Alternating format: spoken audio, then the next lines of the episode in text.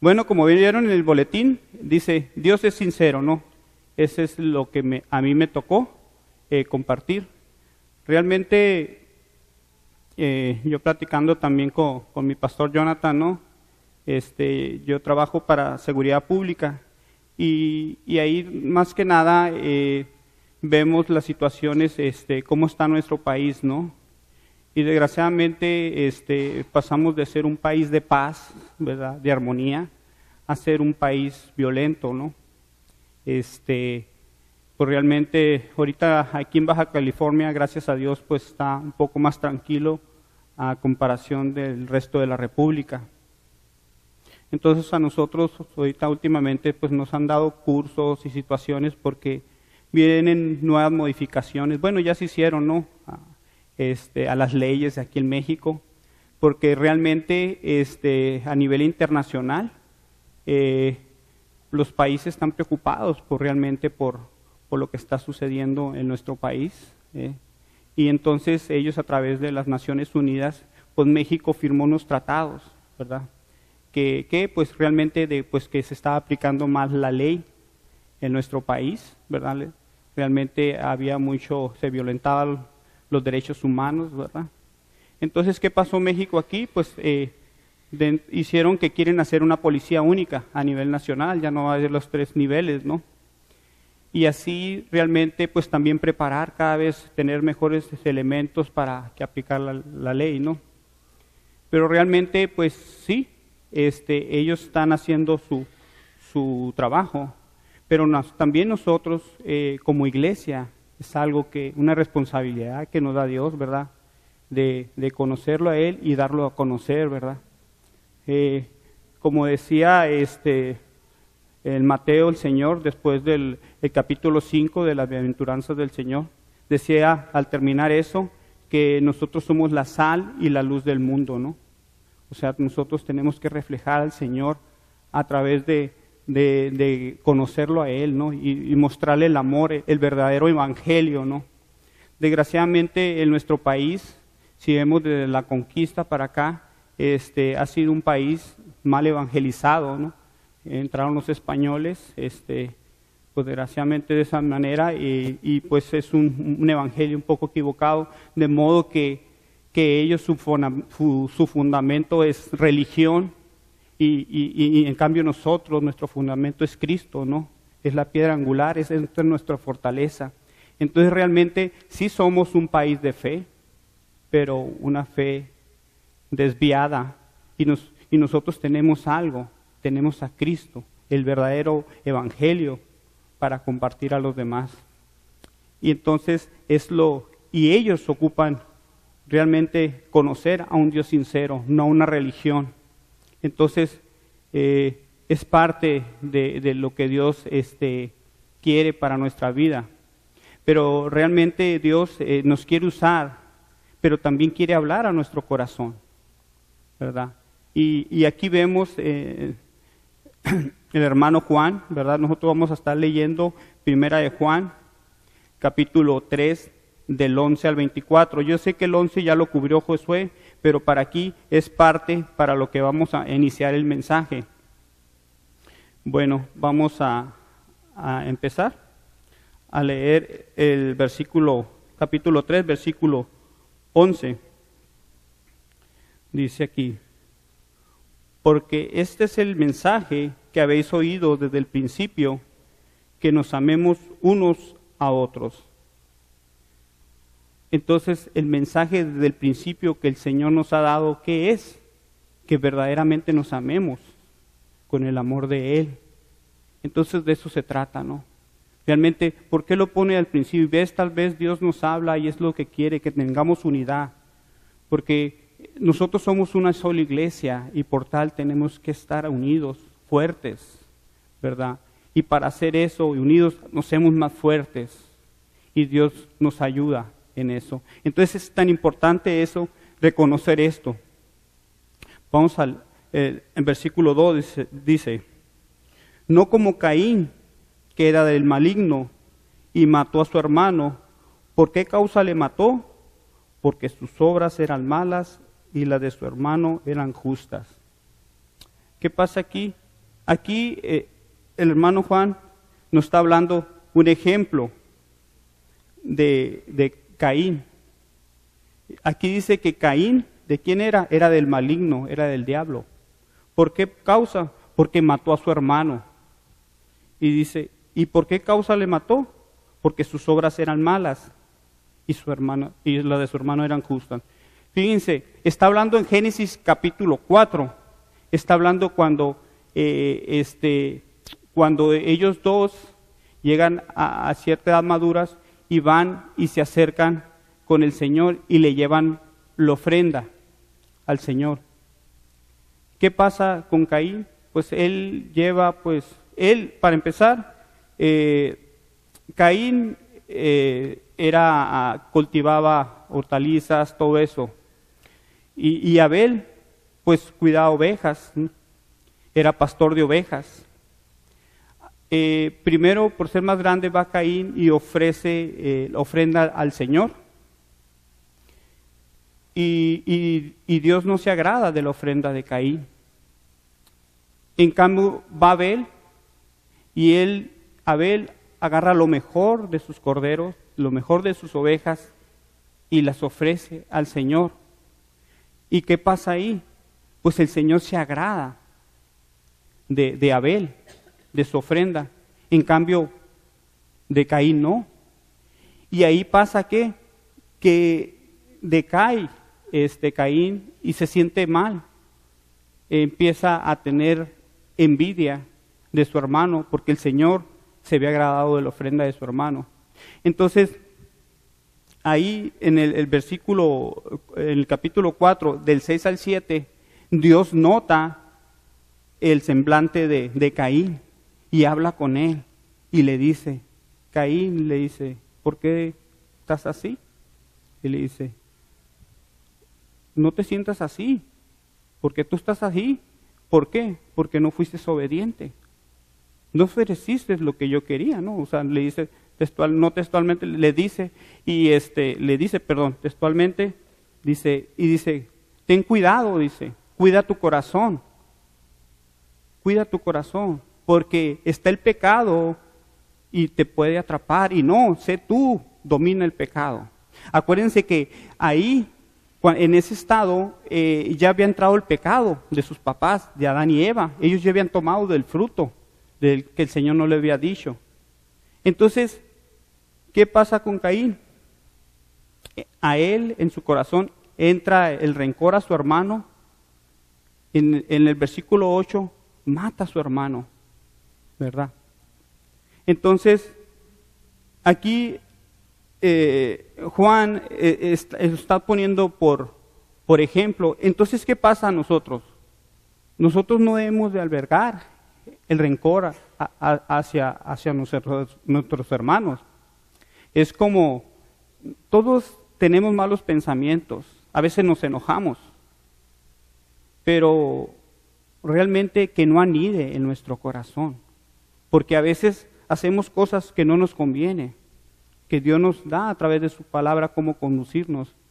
Entonces, esto es lo, el ejemplo que nos da aquí el hermano Juan de ellos.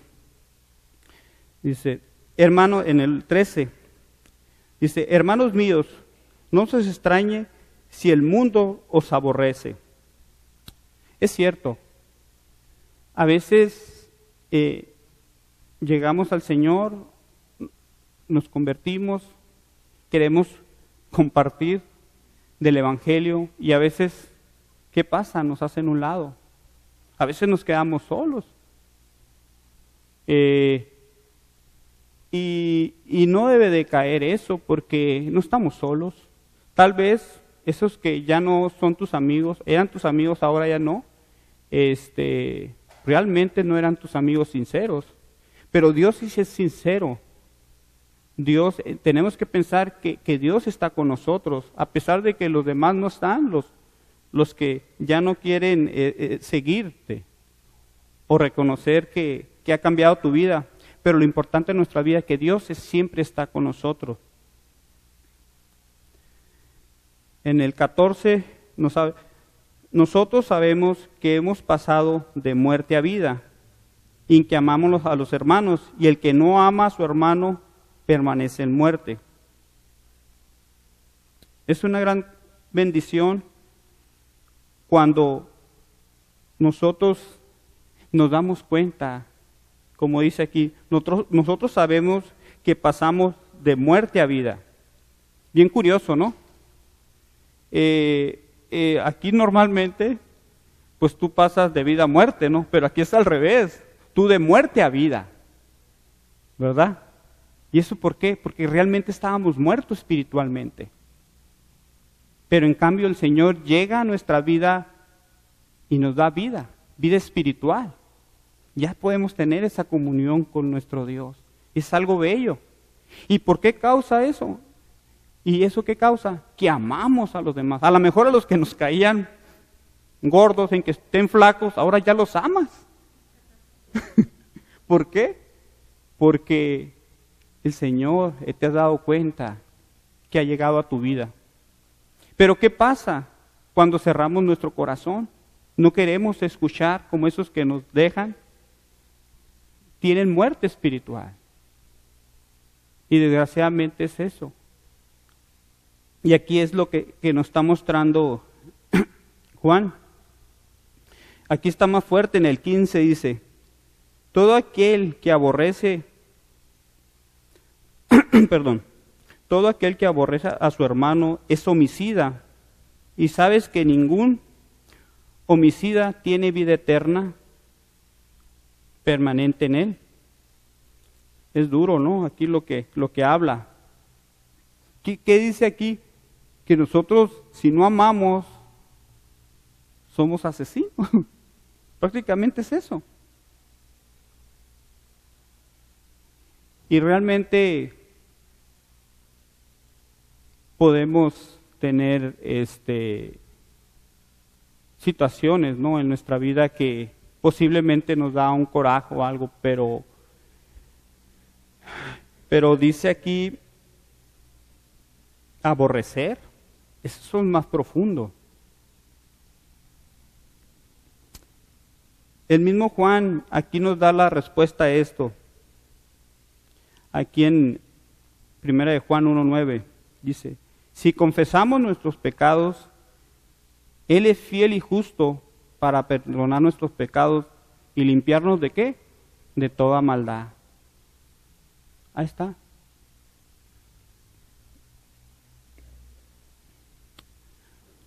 Ok.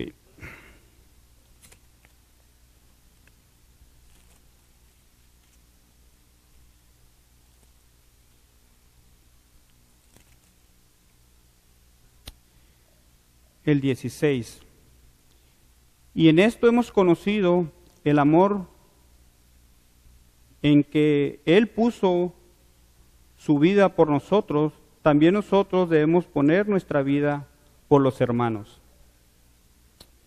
Fíjense, es algo muy, un gran mensaje esto. En que hemos conocido el amor, que Él puso su vida por nosotros. ¿Quién la puso? Jesús. ¿Qué dice Juan 3:16? Porque de tal manera amó Dios al mundo que ha dado su vida por nosotros. Y todo aquel que en Él cree no se pierde, mas tenga vida eterna. Y eso es lo que nos debe de mover como cristianos. El agradecimiento que nosotros este, nos da una vida nueva.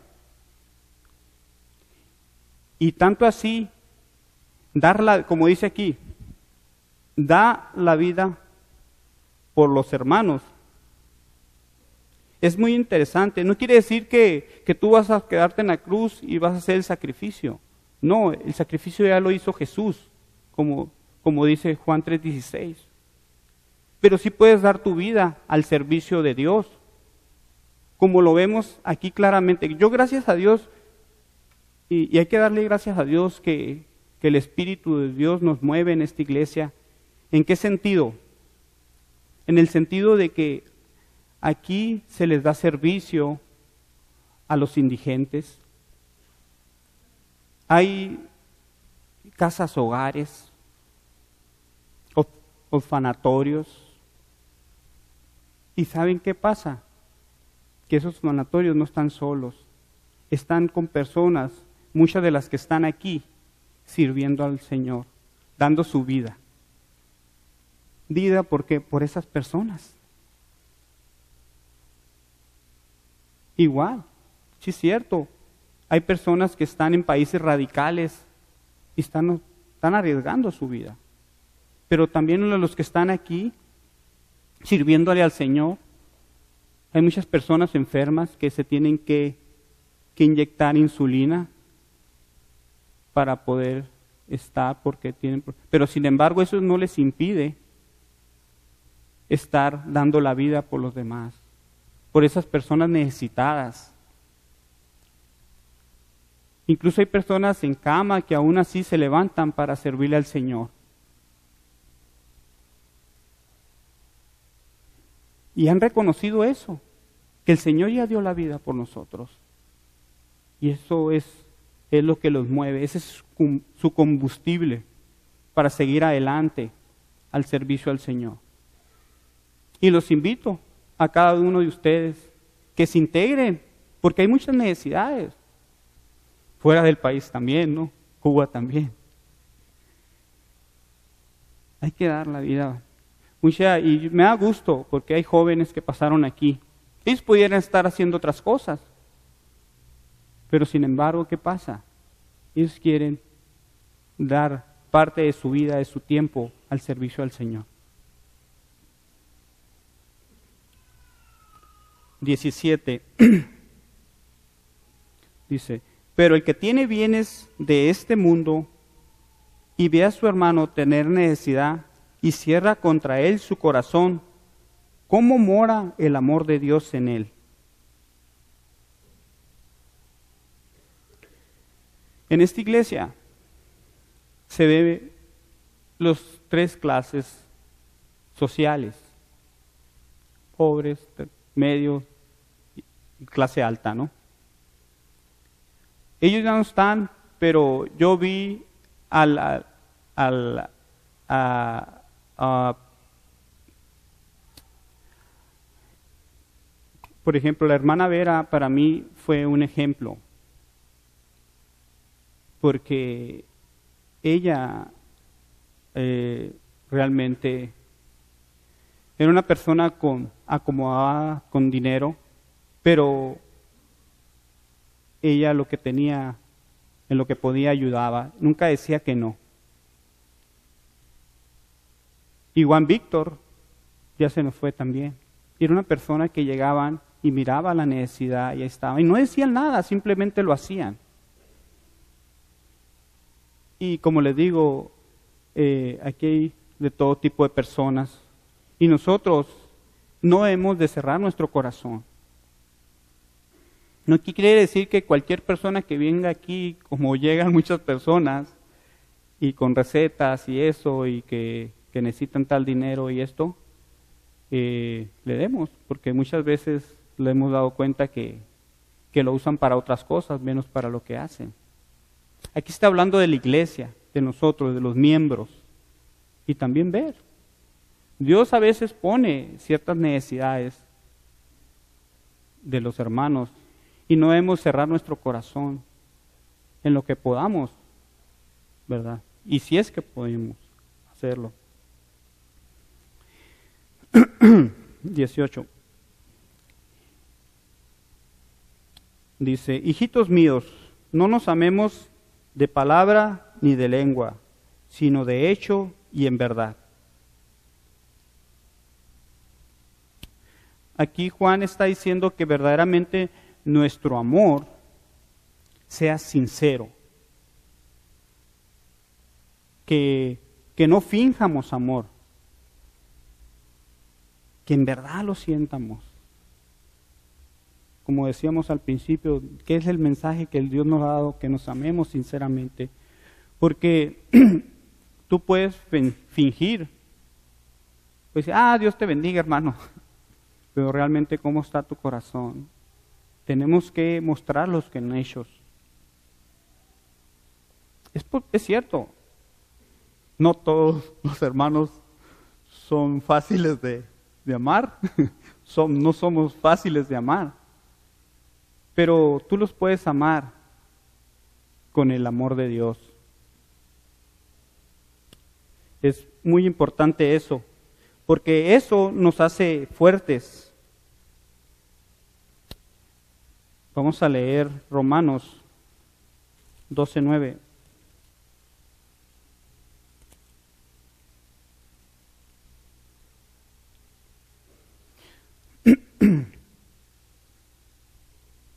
Dice, el amor no sea sin fingimientos, aborrecer aborrecer lo malo, seguir lo bueno. Nosotros siempre debemos de ver lo positivo, aborrecer lo malo, los defectos y ver con el amor de Dios. Y así eso nos va a ayudar a verdaderamente tener esa, esa, esa comunión entre hermanos que Dios le agrada.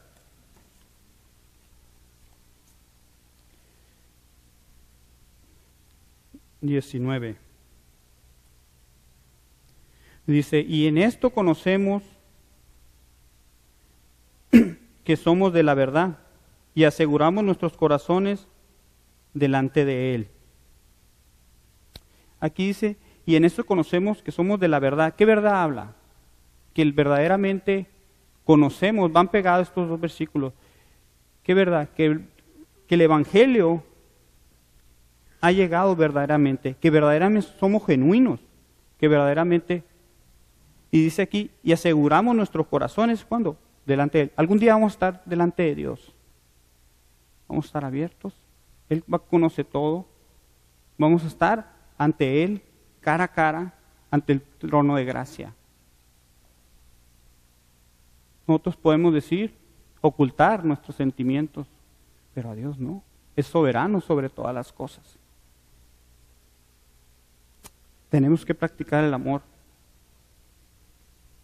Y hablando de amor, ¿qué les parece si vemos la definición lo que es el amor? Corintios 13, Primera de Corintios 13.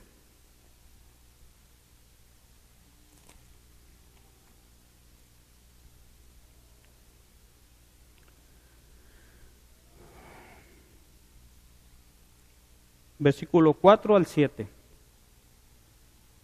Dice, el amor es sufrido, es benigno, el amor no se tiene envidias, el amor no es jastancioso, no se envanece no hace nada indebido, no busca lo suyo, no se irrita, no guarda rencor, no se goza de la, de la injusticia, mas se goza de la verdad.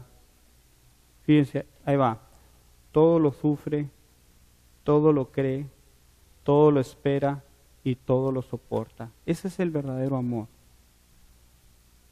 Ese es el amor que quiere Dios en nuestra vida.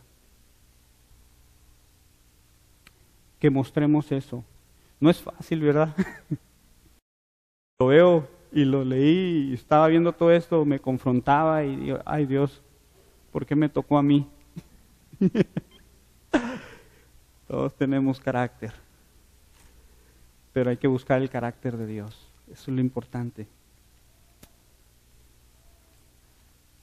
Lo bueno que, que siempre Dios nos da una respuesta a nuestras dudas, ¿no? Dios es así, es cuando le pedimos, así está. Es cuando tú tienes comunión con Él siempre, ¿no? Vamos a ver cuatro, eh, vamos a regresarnos a Primera de Juan, capítulo 4, versículos 7 y 8.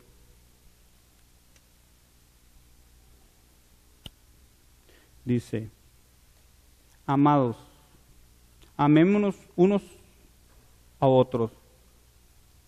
Porque el amor es, ¿de quién es? De Dios. El verdadero amor es de Dios. Ahí está la respuesta. En el versículo, en el Corintios 13, de 4 al 7, pero realmente el amor es de Él. Es ese amor puro, tierno. Tenemos que clamar a Él. Y dice aquí, y todo aquel que ama es nacido de Dios y conocemos a Dios. Y abajo, y el que no ama, dice, no ha conocido a Dios. ¿Por qué? Porque Dios es amor. Cuando batallamos, que batallamos, porque yo batallo, hay que pedirle eso a Dios, que el amor de Él entre en nuestras vidas y nos las transforme. Para no andar pidiendo perdón cada rato. 20. Pues si nuestro, regresamos a, a capítulo 3, versículo 20. Pues si nuestro corazón nos reprende, mayor que nuestro corazón es Dios, Él sabe todas las cosas. A veces en nuestra vida traemos carga, carga por situaciones. Incluso en nuestra, bueno, al menos yo y casi la mayoría por estadísticas, no todos nacimos en el Evangelio. Conocimos lo que no es estar con el Señor y regresamos.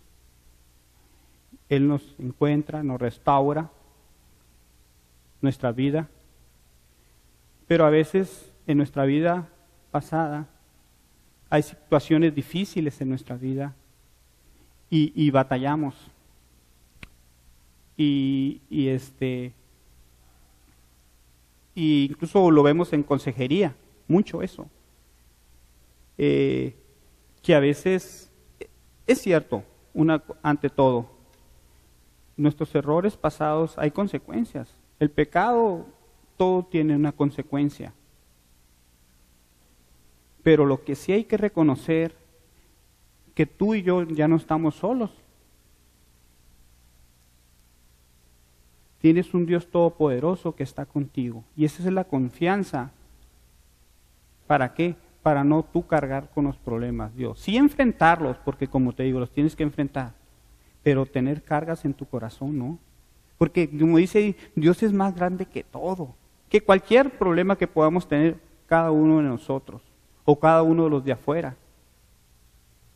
Es muy importante tener eso, eso en mente.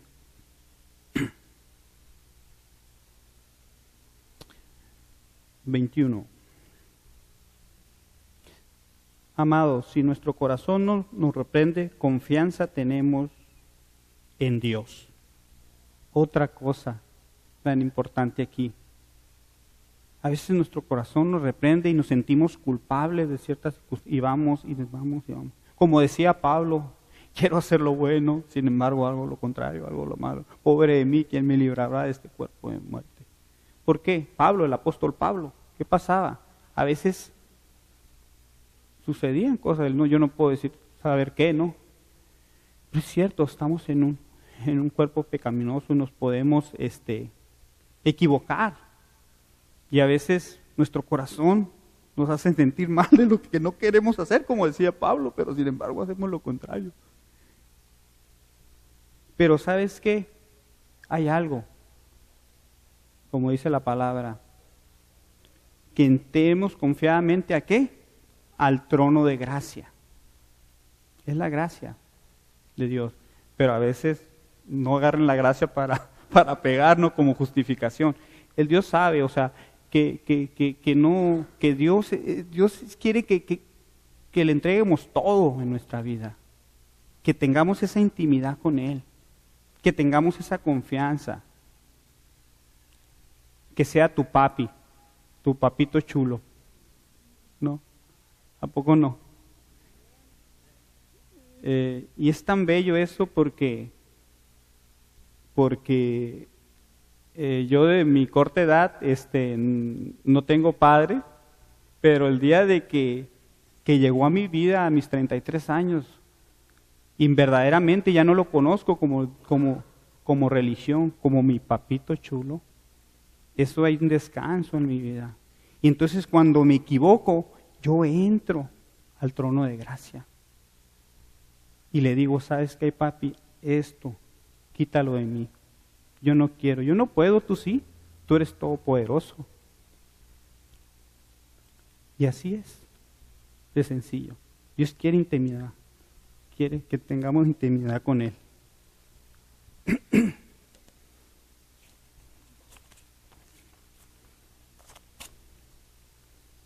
22.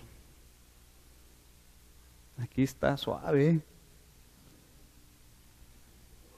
Dice aquí, y cualquier cosa que pediremos, la recibiremos de Él, porque guardamos su mandamiento y hacemos las cosas que son agradables delante de Él. Pero me gusta lo primero, dice aquí, Cualquier cosa que pediremos la recibiremos de Él. Está suave, ¿no? Yo le digo, Ana, ¿sabes qué? Tengo muchas ganas de tener una Harley. ya encontré aquí la respuesta. Me dice Ana, no, estás loco. Qué gacha, ¿no? Pero aquí dice Dios que, que Él, ¿no? Pero fíjense que cuando ya le escudriñé qué es lo que decía, no es lo que yo quiera, sino lo que Él quiera. Está hablando de relaciones. Este libro habla de relaciones, cómo nos podemos relacionar unos y otros, ¿verdad? Este realmente está, está, está pidiendo que, que aquí que lo que tú pides la recibimos de Él. Pero realmente no son cosas, son algo espiritual. Lo que a lo mejor tú estás orando por años, Él va a llegar en su tiempo. Y es un importante, esa es la confianza. Y a veces fíjense que nosotros también se ve mucho en esto en consejería. Que llegamos y queremos arreglar todo como en el microondas, ¿no? Y a veces Dios sí lo hace porque Él es todopoderoso, pero requiere un tiempo, como dice aquí. ¿Por qué le recibiremos? Porque guardamos sus mandamientos.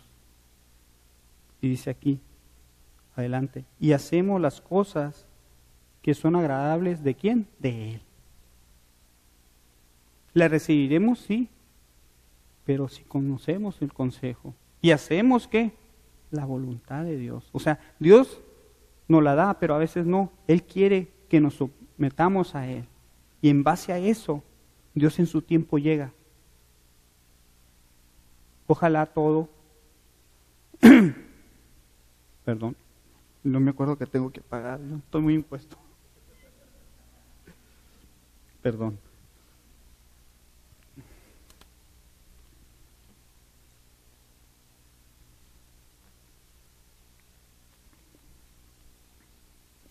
Entonces está claro, eh, todo es un proceso, todo es un proceso. 23. Y eso es un mandamiento que creamos en el nombre de su Hijo Jesucristo y nos amemos unos a otros como, lo como nos ha mandado. Parece, es una sola cosa, ¿no? Parecen dos cosas, pero es uno. Si nosotros amamos a, a Jesús, nosotros por consecuencia vamos a amar a, a los hermanos. Como lo vimos aquí, el amor es de Él. Él mostró su amor en la cruz por nosotros. Y si tienes esa gratitud, vas a amar. Y como te digo, a veces nos equivocamos, pero si te sometes a eso, Dios te va a ayudar y va limpiando nuestro corazón y vez estas vez. Y si lo practicamos una, otra y otra vez, Dios va, va, va sanando, va sanando, va sanando. Y sabes qué, y vuelvo a repetir, eso hace fuerte a la iglesia. Si hay amor en iglesia, no hay división. Porque cuando te falta amor a ti, el otro llega, te ayuda. Y cuando no, tú le das el amor que requiere al otro. Y eso nos hace un bloque, algo fuerte. Y así vamos a avanzar. Porque somos familia o no. Debemos de amarnos. Como le decía, a los flacos, a los gordos, a los greñudos, a los despeinados, a todo mundo, ¿no? 24. Yo pienso que aquí está la respuesta de todo. Todo el mensaje.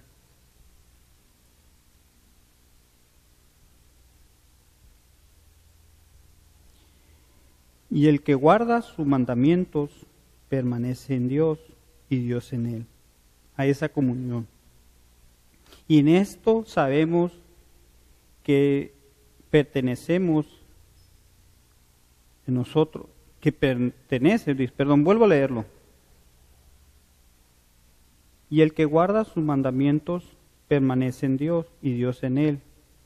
Y en esto sabemos que Él permanece en nosotros por el Espíritu que nos ha dado. Aquí al principio dice que pertenecemos en comunión, en esa relación que les hablaba, ¿no? ¿Pero por qué? Por el Espíritu Santo. Necesitamos el Espíritu de Dios en nuestras vidas. Como lo hacían la iglesia primitiva, la iglesia antigua. Lo acabamos de ver en, Hechos. Nos vamos a Hechos. Hechos capítulo 1. 8.